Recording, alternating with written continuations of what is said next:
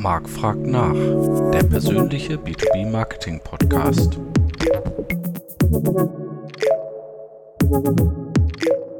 Hallo liebe B2B Community, es ist wieder Zeit für Marc fragt nach. Heute mit dem Thema Purpose in Tech Companies. Und ich freue mich sehr, einen illustren Gast zu haben, nämlich Raman Jamal ein äh, führender Kopf der deutschen Automatisierungsszene und äh, für das heutige Thema vielleicht sogar noch wichtiger, eben jemand, der sich schon seit sehr, sehr vielen Jahren für das Thema einsetzt, bevor es ein Marketing-Trend wurde. Hallo Raman, schön, dass du dir die Zeit nimmst. Hallo Marc, ich freue mich dabei zu sein. Dann äh, fragen wir doch gleich mal, braucht jedes B2B-Unternehmen einen Purpose, der über das, sage ich mal, reine Produkt oder die Technologie hinausgeht? Und wenn ja, warum?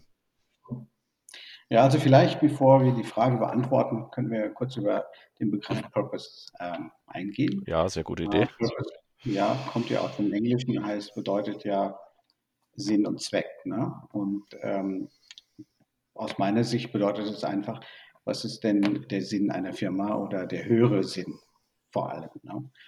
Äh, früher hat man also so sogenannte Mission Statements dazu formuliert. Mhm. Heute spricht man von Purpose. War mir eigentlich gar nicht bewusst, weil ich bin eher einer, der die Dinge lebt äh, und hinterher etikettiert vielleicht oder ja. neue Labels da drauf äh, äh wenn es so ist. Aber mir, mir war das gar nicht bewusst, dass das so, so aktuell ist. Ähm, aber natürlich braucht äh, äh, jede Firma einen Purpose. Ähm, und äh, das hat weniger mit Ingenieuren oder Technikern zu tun, sondern den Menschen.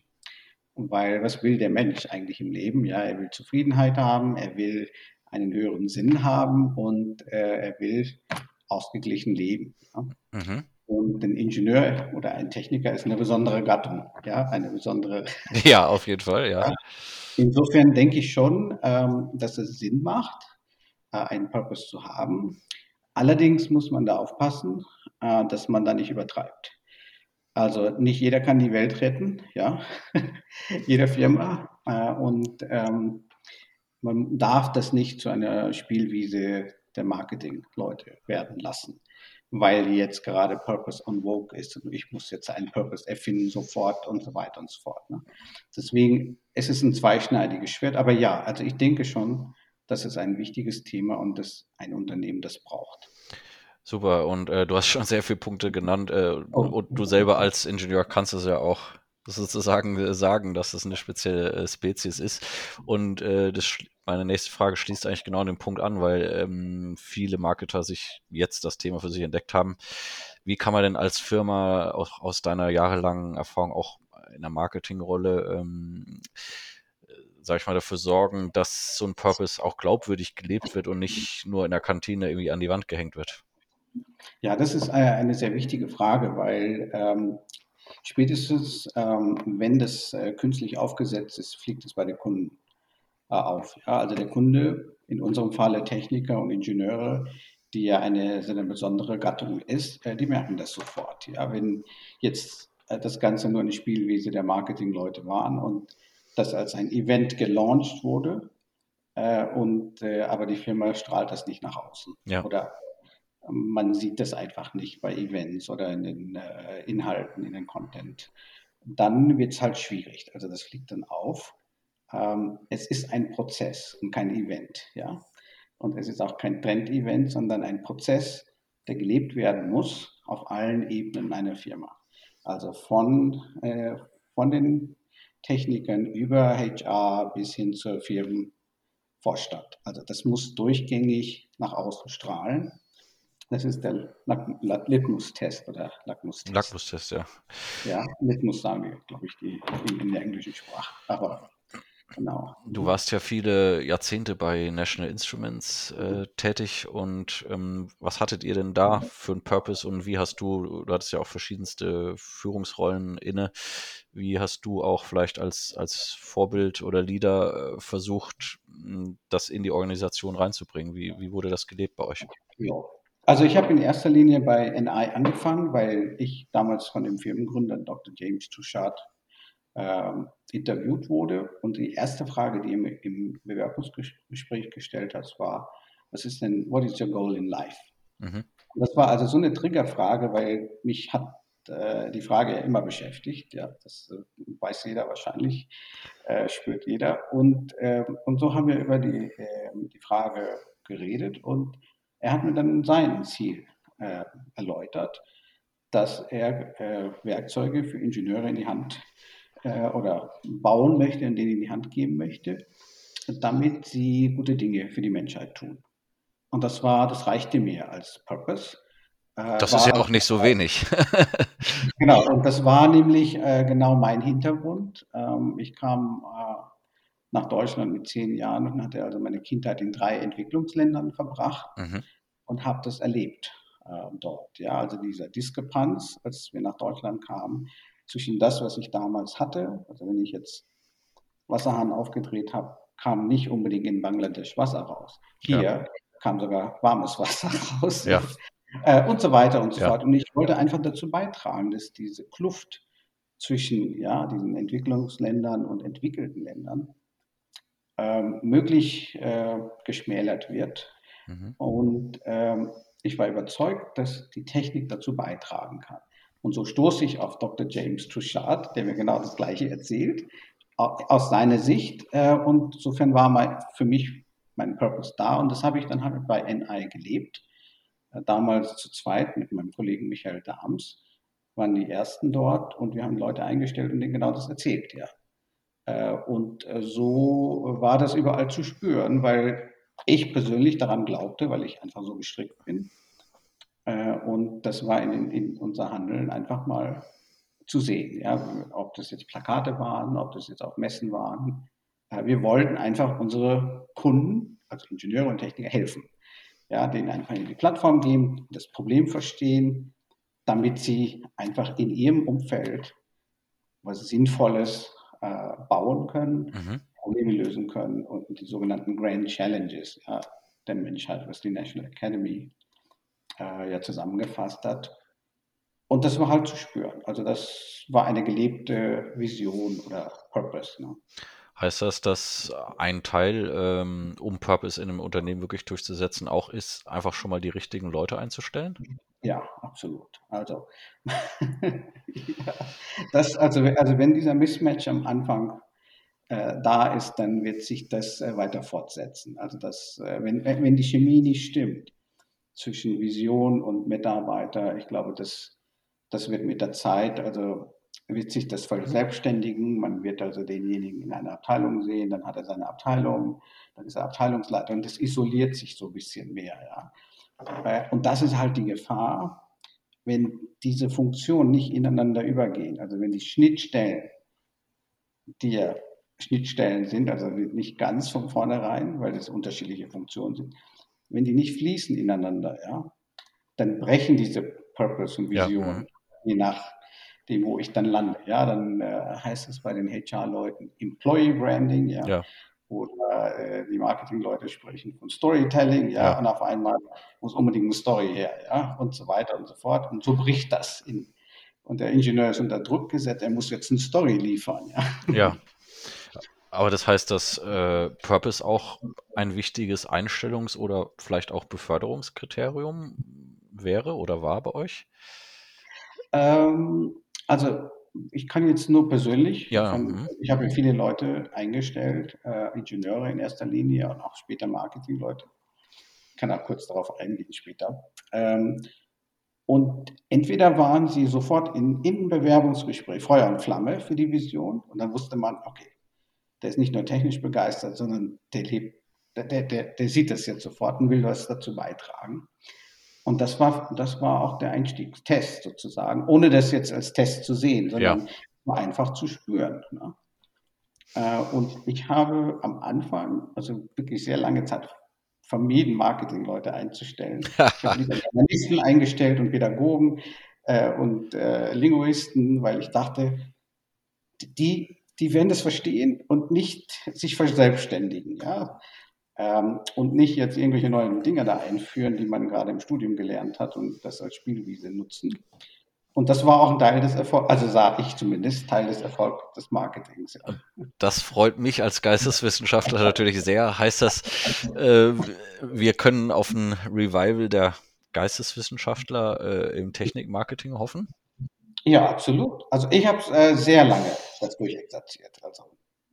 Ja, stark. Äh, ist, ist auch meine Meinung, gerade jetzt mit den immer komplexeren Themen und auch dem gesellschaftlichen Einfluss, den viele Technikthemen jetzt haben, ob das Robotik, AI äh, und ähnliche Dinge sind, ähm, sehe ich auch, dass man durchaus Vorteile hat, wenn das Geisteswissenschaftler sind. Ne? Wobei auch das nicht exklusiv ist. Äh, und ich habe hab ja. ja. selbst versucht, Entschuldigung, ich habe ja selbst versucht, dann die Ingenieure noch zu öffnen in die Richtung. Ja. Ich habe also beispielsweise, das weißt du ja, als wir zum ersten Mal trafen im Raum Wittgenstein, ja. ja ich habe Konferenzräume nach Philosophen und also Schriftsteller genannt, äh, die sowohl Philosoph als auch Ingenieuren waren. Um einfach den Ingenieuren zu zeigen, das eine widerspricht nicht das andere, ne? äh, sondern das ist, sind Teilaspekte oder die andere Seite der Medaille.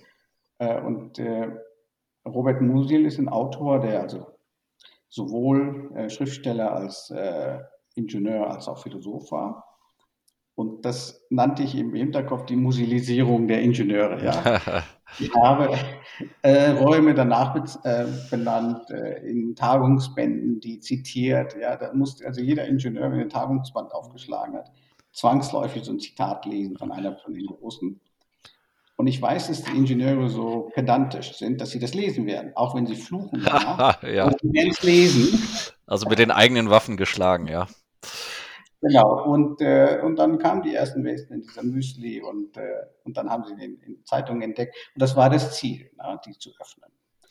Äh, ich meine, wer dich kennt, äh, weiß, dass du ja schon eigentlich seit immer so ein sinnsuchender und sinnstiftender Mensch bist. Also äh, gerade auch wenn man deine LinkedIn-Aktivitäten folgt, wo du ja auch sehr viele so ähm, ja spirituelle, meditative Inhalte und Zitate auch bringst. Ähm, da kann man sich natürlich fragen, äh, wie kam es dazu äh, bei dir persönlich? Also was, was ist der spezielle Auslöser bei, bei dir? Was, was treibt dich an, diese Sinnfragen zu stellen? Also es ist eigentlich ganz einfach, weil ich bin ja in einem buddhistischen Land geboren, in Burma. Meine Vorfahren waren Hindus und meine Eltern, Großeltern sind mus muslimisch und ich bin jetzt in einem christlichen Land aufgewachsen. Also Alles dabei, ja. Berührung, genau, mit allen und ich sehe da viele Ähnlichkeiten als jetzt Differenzen. Also das ist ganz wichtig.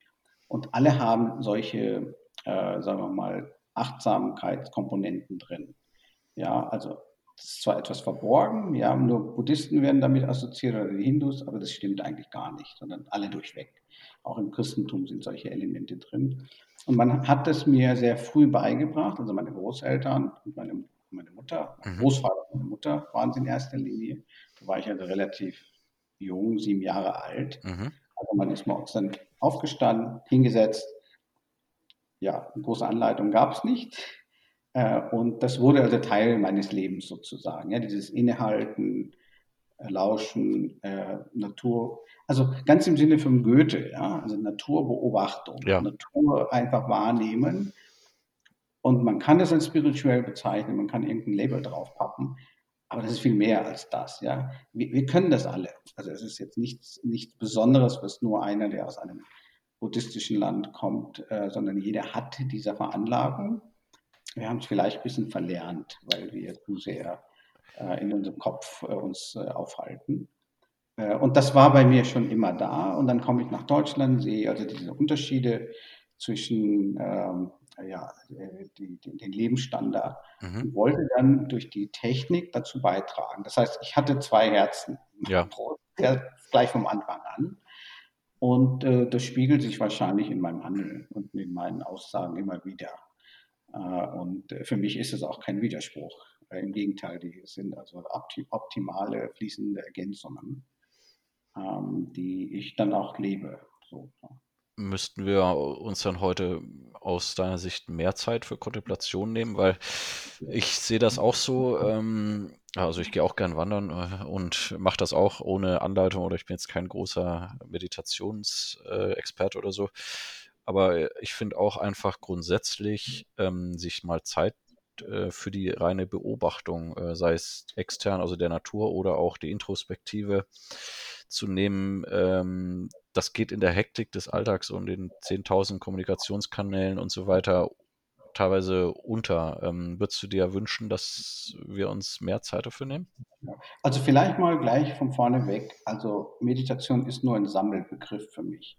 Ja. Es hat äh, weniger mit einem Räucherstäbchen in der Ecke setzen, äh, Yogamatte auf, äh, ja, auf, äh, auf, auf Yogamatte und dann alle Jalousien runter und eine halbe Stunde. Und dann tobe ich mich die restlichen 23 Stunden aus. So, und das ist damit nicht gemeint. Also ja. aus meiner Sicht. Das ist also, das wäre, das wäre vielleicht eine westliche entartete ja. Version von dem.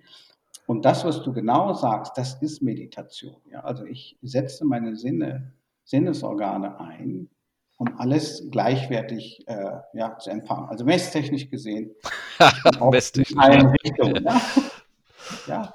ich bin offen in allen Richtungen und nicht nur oberhalb meines Halses, ja, in, eingesperrt in meinem Kopf.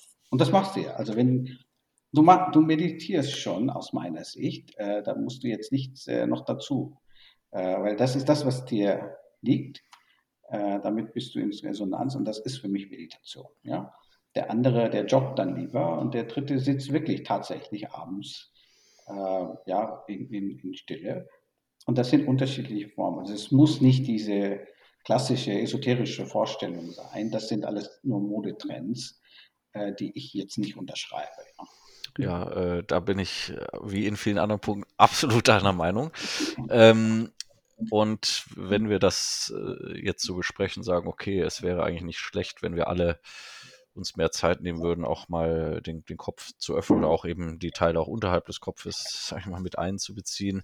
Heißt das, dass gerade, wenn wir nochmal auf Techniker und Ingenieure zurückkommen, müssen die auch mehr Verantwortung in der Gesellschaft übernehmen aus deiner Sicht, äh, um eben auch, wie ihr es bei NI auch gelebt habt, sozusagen zu sagen, wie können sie denn zu den großen Themen wie Klimawandel etc ähm, beitragen, äh, auch durch technische Lösungen. Ja, absolut. Und da, da ist dieses Innehalten genau so wichtig. Ne? Wenn, wenn ich das nicht tun kann und nur in meiner Besonderheit aufgehe mit den Werkzeugen, die ich gelernt habe, dann bin ich überhalb meines Halses. Ja? Dann mache ich zwar Techie-Produkte, die sind cool und die sind effizient und so weiter, aber ich habe den Rest einfach außer Acht gelassen. Und für mich ist tatsächlich die, der Ingenieur von morgen oder von heute ein Humanist, der wirklich die Folgen seiner Arbeit, seiner Entwicklung für die Gesellschaft abschätzen kann und auch Verantwortung dafür tragen. Und das erwarte ich von jedem Ingenieur. Ob er jetzt überfordert ist oder nicht, das ist mir egal.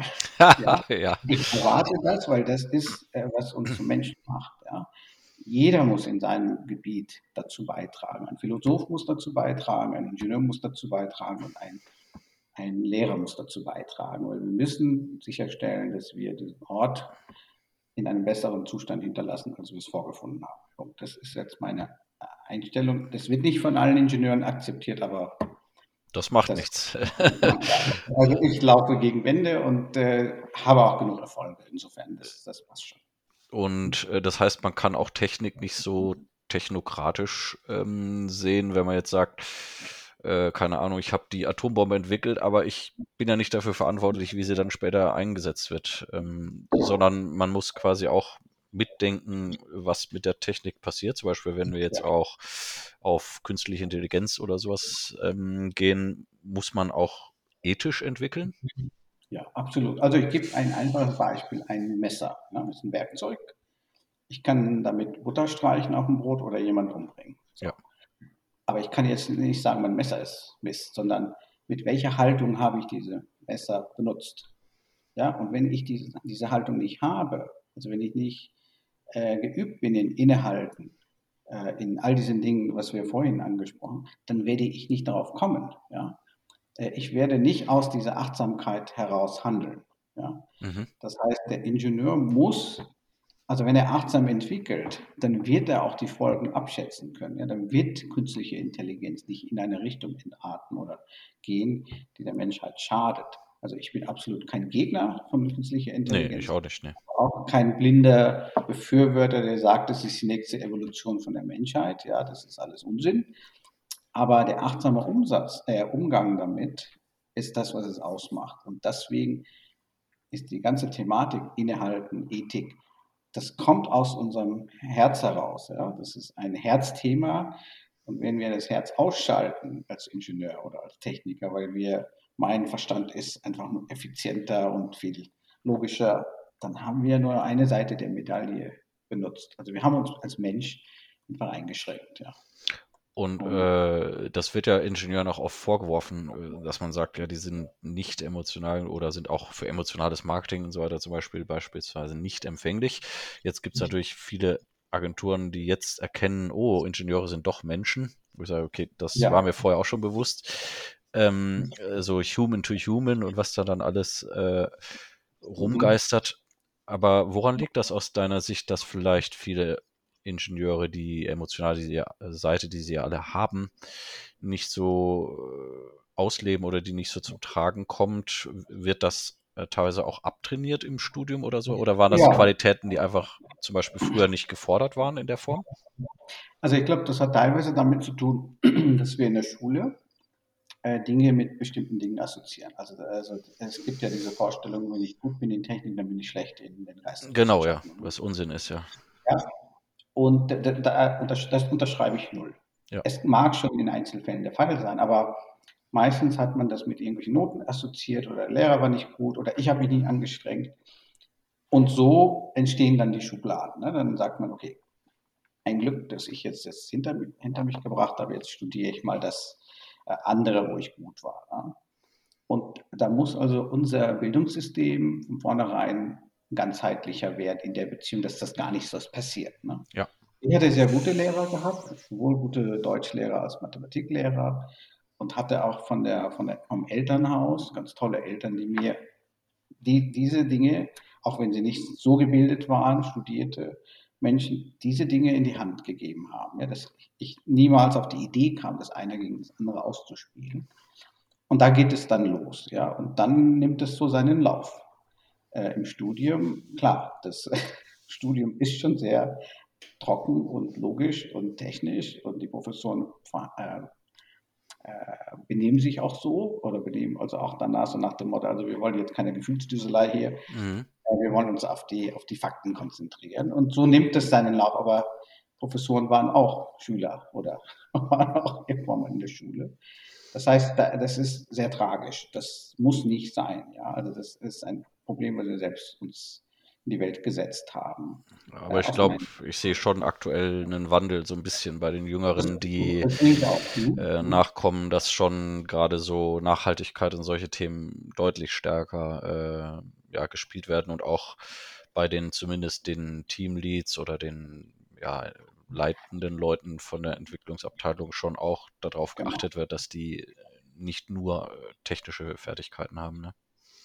Und ich glaube, die Pandemie äh, und auch die digitale Transformation, wo wir erkannt haben, dass wir jetzt schon ziemlich zurück ähm, äh, hinterherhinken, also gerade in Deutschland und dann die Pandemie, waren gute, also Segen aus meiner Sicht, auch wenn es jetzt sehr tragisch klingt, um uns zu öffnen in dieser Richtung, dass wir äh, uns über gesellschaftsrelevante äh, Dinge ähm, unterhalten, also als Techniker und Ingenieure, äh, und dass wir uns da nicht ausklappern können. Im Gegenteil, wir müssen es, also nicht die Bankers werden die Probleme der Welt lösen, sondern das müssen auch Techniker machen. Ja.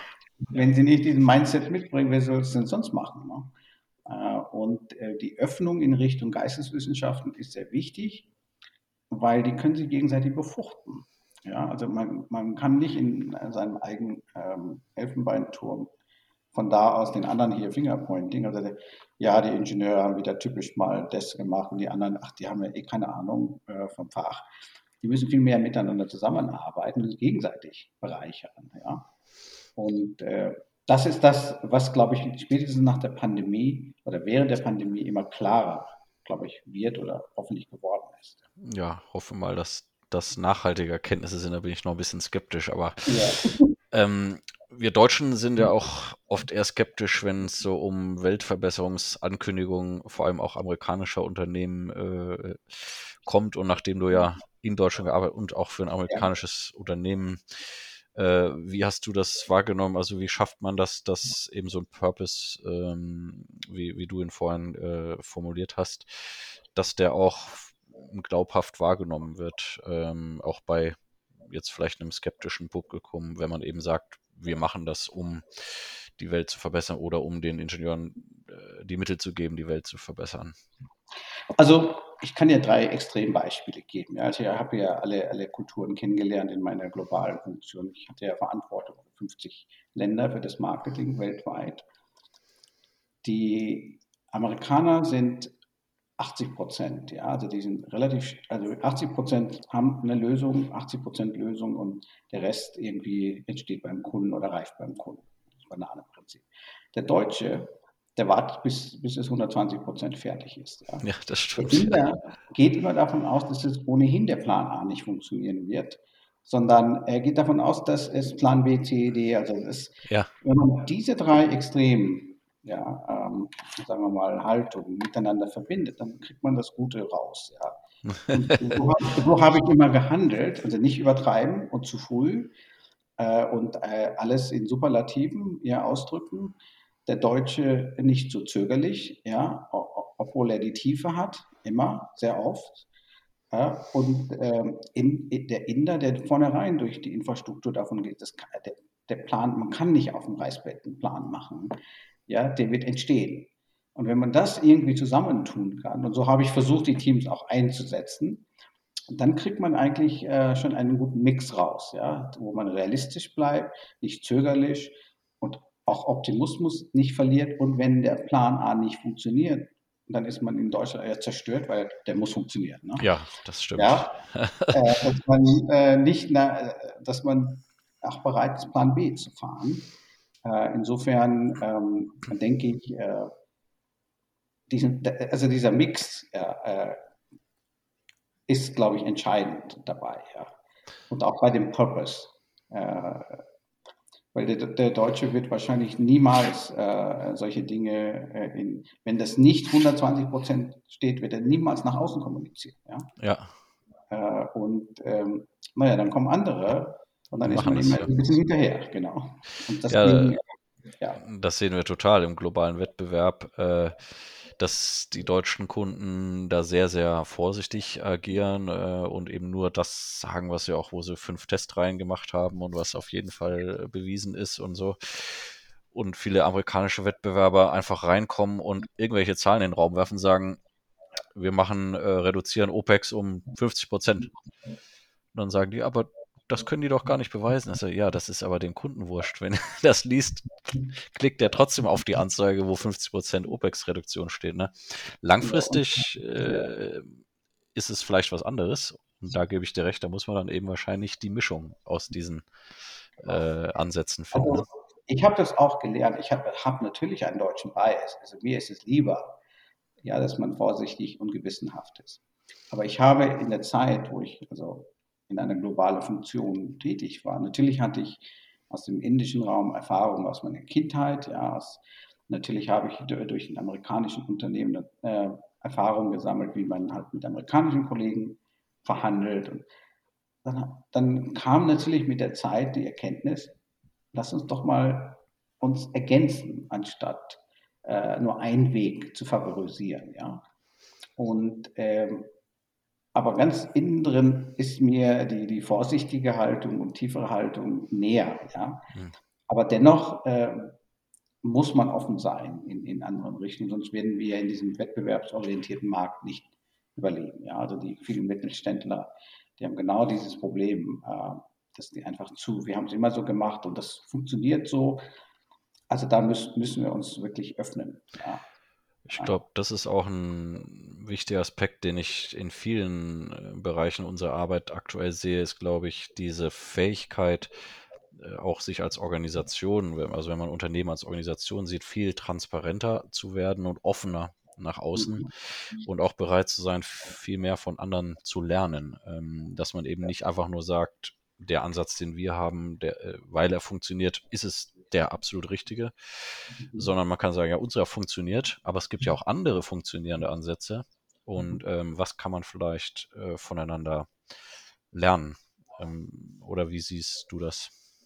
Ja, absolut. Also wie gesagt, ich, meine Erkenntnis kam ja durch die Zusammenarbeit äh, dieser Gruppen und ich konnte also äh, ergänzend, äh, also wenn, wenn ich ein Teamlead gebraucht habe für eine äh, bestimmte Funktion, dann habe ich da in dieser Situation die Auswahl gehabt, nehme ich jetzt irgendjemand aus Europa oder aus USA oder aus asiatischen Raum.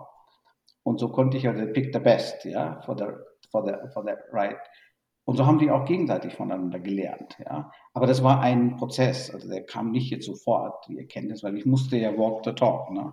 Also ich bin einer, der walk the talk macht und erst von unten nach oben und nicht gleich ein Weißbrett ja alles hinmalt und äh, wenn es nicht funktioniert, dann bin ich äh, ja völlig hin. Nein, ich, ich gehe erstmal und wenn ich falle, dann stehe ich wieder auf. Und so habe ich gelernt mit der Zeit, die, die, die Power, die wir haben, global gesehen, ja, und globale Teams haben. Äh, wenn man jetzt achtet, dass es nicht ineffizient wird, dass es nicht irgendwie verselbstständigt, dann kann man das sowohl äh, sehr gut nutzen, ja, und ergänzend äh, Mitarbeiter und Kollegen einsetzen. Der Ort spielt ja eigentlich fast gar keine Rolle mehr. Das haben wir jetzt alle ja. auch gelernt in der Pandemie. Das ist alles machbar. Früher war das auch, auch so, ein, so ein Fragezeichen. Ne? Also muss jetzt vor Ort sein und so weiter. Also im größten Teil kann man also. Aber diese ergänzende Haltung äh, oder ergänzende Mindset geschickt einzusetzen, da ist, äh, da ist also kein, kein, kein, keine Kultur besser oder schlechter, sondern jeder hat so seine, seine, seine Eigenarten und damit auch Diversity was äh, eine Stärke ist, ja. Auf jeden Fall, ja, sehe ich auch so. Und ähm, auch im Kreativbereich ist Diversity äh, natürlich extrem äh, wichtig. Mhm. Und du hattest ja auch eben diverse Marketingfunktionen inne. Hm, wie hängen denn für dich Purpose und Marketing äh, zusammen? Also wie kann ich äh, den Purpose vielleicht auch nutzen, um mein Marketing äh, glaubhaft aufzuladen. Ne? Und wir meinen jetzt, wie wir vorhin schon diskutiert haben, nicht, ich hänge mal irgendwo einmal ein Plakat auf, sondern ähm, wie schaffe ich es sozusagen, diese Idee äh, in mein ganzheitliches Marketing ähm, rein zu transportieren? Ja, das, das ist eine gute oder eine schwierige Frage. Ja? Also je größer die Firma wird, desto schwieriger wird es, weil ja. wir haben mhm. unterschiedliche Layers. Äh, ich hatte ja das Glück, dass ich wirklich von null auf die deutsche Niederlassung äh, war sozusagen ein Start-up für mich. Das heißt, äh, von null auf konnte ich also dieses Wachstum mit begleiten und entsprechend hand-selected Leute einstellen. Natürlich bei einer gewissen Größe muss man wie bei einer Zellteilung anfangen, da Strukturen. Ja. Ne? Und, ab, und man sieht dann, wie schwieriger das wird mit der Zeit. Je ja. größer und je umfangreicher. Äh, anfangen konnte man also wirklich allein durch Sprechen kommunizieren am Gang oder wo auch immer. Später muss es ein Memo sein und dann äh, später mit einem QA, ja, dass jeder die richtigen Antworten hat. Und man, man sah schon, äh, wie kompliziert es ist, äh, den Purpose wirklich von oben nach unten so einfach fließend runtersickern zu lassen. Ähm, das ist eine echte Herausforderung, ja. Und es, es ist einfach so, dass Marketing einfach ein paar Schritte voraus sein muss im Markt das heißt, es muss vorher kommunizieren, damit Sales dann hinterher sozusagen kommen kann und die Leads halt entsprechend umwandeln kann. Und dann kommt dieses Support, dieses alles ausbaden muss. Ja, ja, ja. Falsche, falsche äh, Versprechung versprochen äh, worden ist. Und man muss also sicherstellen, dass man die alle drei mitnimmt. Ja. Dass nicht die einen vom Purpose reden, Marketing euphorisch und Sales, äh, Support sagt, die versprechen alles Mögliche, das können wir ja nicht halten, ja. Sondern alle drei müssen sagen, yes, ja, unsere Plattform befähigt, ja, egal welche Probleme wir, wir fixen das, ja. Und dass es durchgängig ist, das heißt, die Kommunikation unter diesen großen Abteilungen muss stimmig sein. Man muss also immer wieder sicherstellen, dass man das lebt, diese Kultur, ja. Also auch in den Kantinen, äh, und dass es natürlich von innen herauskommt und nicht durch irgendwelche QAs und äh, irgendwelche Pressemitteilungen, die man jetzt einstudieren muss oder tolle Storys sich ausdenken. Ja. Äh, also Kommunikation innerhalb der Abteilung, äh, dass das Wir-Gefühl äh, oder, oder die, das Ergebnis viel mehr ist als die Summe der Einzelteile. Ja. Und das ist schwierig. Also ist, äh, da gibt es kein einheitliches Rezept dafür. Das muss also von Moment zu Moment gemacht werden, ja, gelebt werden. Äh, das heißt wahrscheinlich auch, dass äh, in Großunternehmen klar die interne Kommunikation dann eine Riesenrolle spielt. Ähm, und wie du es auch beschreibst, je größer es wird, klar hat man erstens nicht mehr so den persönlichen Einfluss natürlich, wer dann eingestellt wird oder so. Und je größer Unternehmen sind, desto größere Abteilungen gibt es ja auch so. Und mh, hm, da sehe ich auch so einen, einen Haupthinderungsgrund für nicht nur für Purpose, sondern auch grundsätzlich für effektives, integriertes Marketing. Äh, dass alleine, wenn wir jetzt dein Beispiel nehmen, zwischen Sales, Service und Marketing oft mhm. Riesengräben mhm. verlaufen. Genau. Ähm, heißt das, dass man vielleicht auch von der Arbeitsweise in Zukunft ganz anders arbeiten müsste in integrierten Teams, gar nicht mehr in Abteilungen? Ja, absolut. Oder, oder viel mehr Austausch. Austausch. Ja. ja. dann Marketing, man macht Sales für zwei Jahre und umgekehrt macht ein Salesman Marketing oder geht in die Supportabteilung. Also bei uns war es die Philosophie und das war Dr. T, der gesagt hat, jeder, der anfängt bei NI, fängt als Support-Ingenieur an.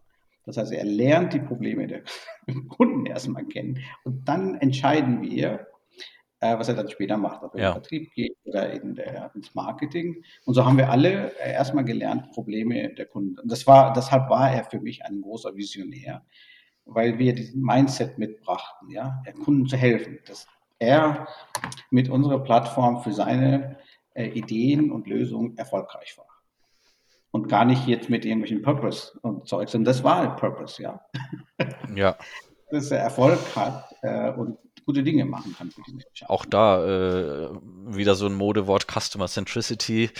Äh, Sagt jeder, macht das nicht. Ne? Genau, macht er nicht. Und wo ich mich auch frage, das muss eigentlich auch, und das ist ja ein super Beispiel, äh, eigentlich auch schon zu analogen Zeiten schon immer das Ziel gewesen sein, dass man seinen Kunden helfen will, ne? weil jetzt so getan wird, als wäre das erst was, was seit der Digitalisierung wichtig ist, ne? wo ich sage, nee, äh, ja, den Kunden sollte man eigentlich schon immer helfen wollen. Ne? Es gibt ja so einen Witz, ne? der Kunde steht im Mittelpunkt und was im Mittelpunkt steht, steht im Weg. Ja, yes, das, so kann man sehen, ja. Ähm, welche großen Sinnfragen muss sich die Technikwelt aus deiner Sicht aktuell stellen? Ja, also es gibt äh, drei ganz große Themen aus meiner Sicht. Ähm, ähm, das eine ist die, die, die ganze Umweltthematik und Nachhaltigkeit. Die, die, das zweite Thema ist Armut weltweit und das dritte äh, Thema sind Kriege. Also das sind die ganz großen Fragen. Das heißt, der Ingenieur, wenn er was macht, alle drei Bereiche kann er beeinflussen. Ja? Also er kann kreativ werden. Er muss nicht warten, bis dann von der Regierung oder von seinem Abteilungsleiter so ein, so ein, Framework. Er muss von sich aus. Ich kann dir ein Beispiel mal geben. Also ich hatte 2008 das ist das hier. Also ein Begleitband, ja. Mit dem Dr. T mal was ausgeheckt. Äh, abends mal, ja, wir hatten so abends sehr viele Gespräche eins zu eins gehabt. Und zwar haben wir gedacht, wir müssen da was tun, damit Ingenieure über ihre Konsequenzen nachdenken. Und dann haben wir gesagt, Messtechnik ist ja genau das Richtige, ja. First you need to measure it, then you can fix it, ja, the problem und haben wir uns dann den Ausdruck Green Engineering einfallen lassen. Und deshalb ist dieser Tagungsmann. Das war 2000, also seiner Zeit voraus. Ja, kannst du den Titel einmal sagen, weil wir ohne Bild aufnehmen? Also das ist äh, ein Tagungsmann von dem Kongress Virtuelle Instrumente in der Praxis mhm. unter dem, unter dem ähm, Motto Green Engineering. Mhm. Hier sind alles nachhaltige Lösungen hier zusammen. Ja. Mhm. So, und äh, waren ganz begeistert und haben das auch gelauncht, also solche Anwenderlösungen gesammelt und auf dem Kongress präsentiert. Und das, dann nahm dieses Ding einfach mal so seinen Lauf. Ja. Die Mitbewerber haben es entdeckt, Mitbewunderer und alle die und Greenwashing. Ja. Auf einmal war alles dann irgendwie Green Engineering. Das ging also in die, völlig in die falsche Richtung. Ja. Also Purpose, klar, es hatte einen Sinn, aber also Buzzword, man hat also viel mehr mit dem Buzzword sich beschäftigt und jeder versuchte, da mal mit zu partizipieren oder da auf diese Welle zu reiten, so wie Industrie 4.0. Ja. Es gibt Industrie 4.0 Stecker und künstliche Intelligenz, ja. ja. macht auch jeder jetzt. Ja, und ähm, deswegen äh, muss man bei solchen Sachen auch immer aufpassen, dass das nicht entartet, ja, in eine, dass es verselbstständigt und auf einmal Greenwashing war, dann äh, das Ergebnis. Ne? Also, viel, ist, also jeder war irgendwie green. Ne? Und heute ist er noch mehr als damals. Ne? 2008 war ja noch früh. Ne? Ähm, und ich glaube, der, der Ingenieur muss nicht warten. Und das war ein Teil der Keynote, die ich damals gehalten hatte. Er muss nicht warten, bis die Rahmenbedingungen stehen, sondern er kann von sich aus, wenn er was entwickelt, auf nachhaltige äh, Materialien. Ja, er kann drauf, er, er, er, muss ja den Vorschlag machen. Ja. Und äh, natürlich kosten die mehr und was auch immer, aber er kann den Vorschlag ja machen. Ja, es, äh, es, es, es, hindert ihn ja nicht. Er muss ja nicht gleich von vornherein das unterm Tisch fallen lassen. Das heißt, jeder einzelne Ingenieur kann viel selbst beitragen. Ja. Prüfstände, ja, die jetzt nachts einfach Strom fressen, ja, weil da so viele Messgeräte sind, die hat er einfach angelassen. Also wenn jeder mal an seinem Arbeitsplatz anfängt, mal nachhaltig zu denken, dann ist der Effekt noch viel größer, ähm, als als gar nicht äh, das Thema im Visier zu haben. Ne? Aber man muss, man muss solche, sagen wir mal, Impulse mal setzen. Äh, und der Ingenieur macht das dann auch gewissenhaft. Es ist nicht so, dass er das nicht macht. Aber die Impulse müssen, dann teilweise gesetzt werden, ne? weil wir, wir, haben das im Studium nicht so gelernt. Ja? Unsere, unsere, äh, unsere äh, Vorstellung war, das Produkt muss cool sein und irgendwie techy sein und ja, also all diese Dinge, aber nicht jetzt unbedingt nachhaltig. Und all diese Themen kamen so ganz am Rande im Materialkunde äh, und das muss viel mehr im Vordergrund drücken. Ja. Äh, und deswegen ähm, kann jeder Einzelne viel dazu beitragen und entsprechend nach, nach oben sagen wir mal, transportieren. Und wenn die Rahmenbedingungen äh, entsprechend von oben nach unten kommen, umso besser. Ne? Dann treffen sie sich irgendwo in der Mitte. Das heißt, bevor ich als Ingenieur warte, bin ich erstmal an, an meinem Labor, an meinem Ort, wo ich bin, aktiv. Also das ist das, was ich mit Humanist meine, ja, dass er das von vornherein mitbringt und sich Gedanken darüber gleich von vornherein macht und nicht wartet. Ja. Ähm, ja, super äh, Punkt, äh, den ich auch so sehe, auch in jedem Berufsfeld, nicht nur bei Technikern eigentlich. Genau. Ähm, und zwei Anschlussfragen daran. Äh, mhm. Ja, also ich sehe auch, das sind drei der absolut zentralen Herausforderungen der Menschheit. Bei Nachhaltigkeit und Armut sehe ich noch einen recht ähm, ja, nahen Zusammenhang, was Ingenieure dort tun können. Äh, Krieg hat mich jetzt so ein bisschen überrascht. Also nicht, dass es ein Problem ist, das ist natürlich keine Überraschung, aber ähm, wie wie Ingenieure dort ähm, helfen können? Ja, ich denke an Waffen beispielsweise, ne? diese ganze Waffentechnologie, ja. ja die, die, letztendlich ja eingesetzt werden, um Menschen, Menschen zu vernichten. So, und äh, die entstehen, die Waffen entstehen ja einfach nicht aus, aus dem Nichts, sondern das sind ja auch von Techniker und äh, ja, also technisch orientierte Menschen. Ähm, und da ich habe keine Lösung dafür, ja, aber auch da ist eine Achtsamkeit geboten. Also du hattest ja gleich am Anfang über die Atombombe.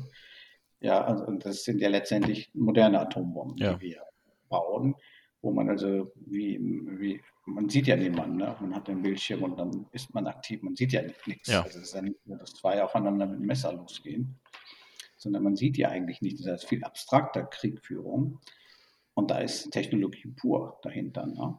Das heißt, jeder Techniker, der in dem Bereich arbeitet, sollte sich aus deiner Sicht äh, vielleicht auch hinterfragen? Ja, genau. Also das würde, würde ich, das wäre jetzt meine ganz persönliche Sichtweise, wie weit er dazu beitragen möchte, ja, ja. Solche, solche Dinge in die Welt zu setzen. Ja. Anstatt sich um, um Dinge zu kümmern, die wichtiger sind, als jetzt Purpose, the purpose is to kill someone. Ja, ja das, wenn man das als Unternehmensmotto hat, ja, äh, würde ich nicht anfangen bei dem Unternehmen, ja. Genau. Also wenn man sich so plakativ klar macht, my purpose, my purpose of my work is to kill someone.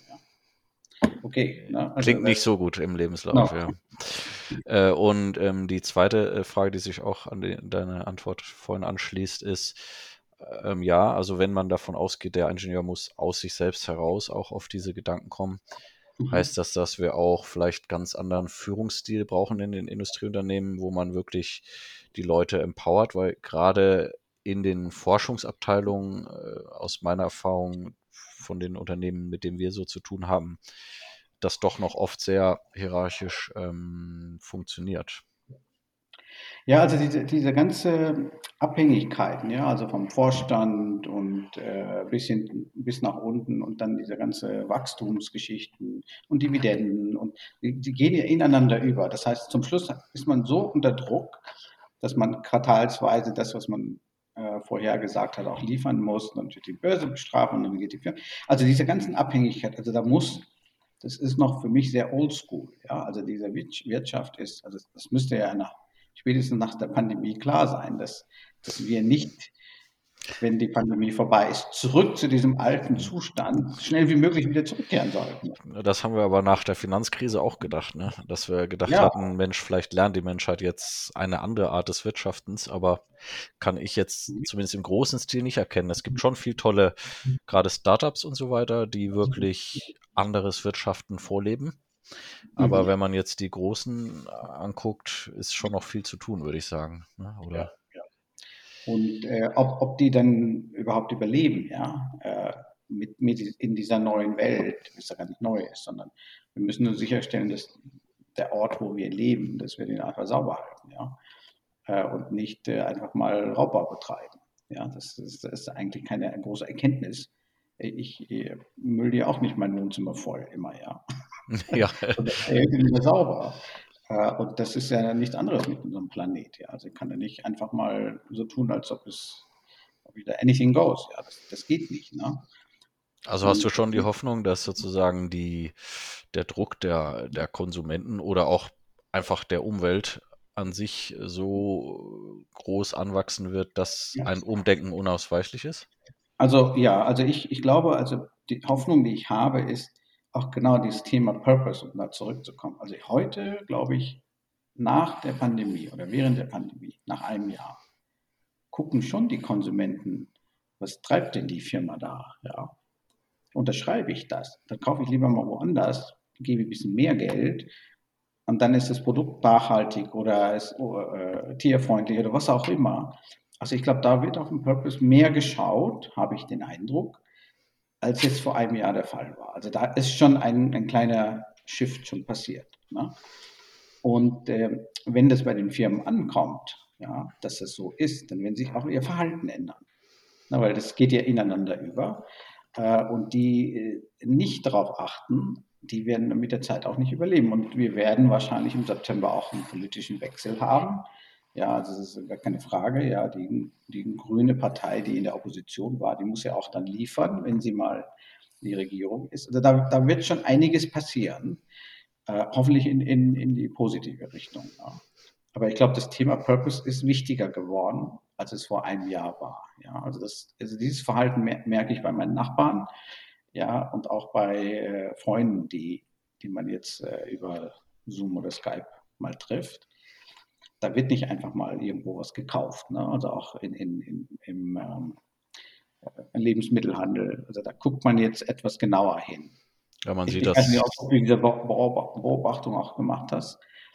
Äh, da ist schon was passiert in, in den, in den äh, sechs, acht Monaten. Auf jeden Fall. Ich glaube, das hat teilweise sogar schon vorher angefangen. Also gerade ja. was auch artgerechte Haltung von Tieren oder so, dass genau, mehr Leute genau. auf Biofleisch setzen oder auch Recycling, also Verbannung von Plastik wird ja auch schon seit einigen Jahren einiges getan, auch wenn es immer noch alles viel zu wenig ist, aber es gibt schon immer mehr ähm, Initiativen in dem Bereich, ja, und man kann schon hoffen, äh, dass das auch zu einem ja, breiteren Wandel dann äh, führt. Ne? Ähm, ja, äh, es war ein super spannendes Gespräch mit dir. Äh, deswegen habe ich mich schon äh, wochenlang darauf gefreut, weil ähm, äh, du so eine ja, schillernde Persönlichkeit bist im Sinne von, äh, ja, mit dir könnten wir jetzt noch fünf Stunden Podcast weitermachen, weil ich noch ganz viel ähm, mich mit dir austauschen könnte und hoffentlich, wenn das die Pandemie irgendwann wieder erlaubt, ähm, auch gerne mal wieder persönlich, genau.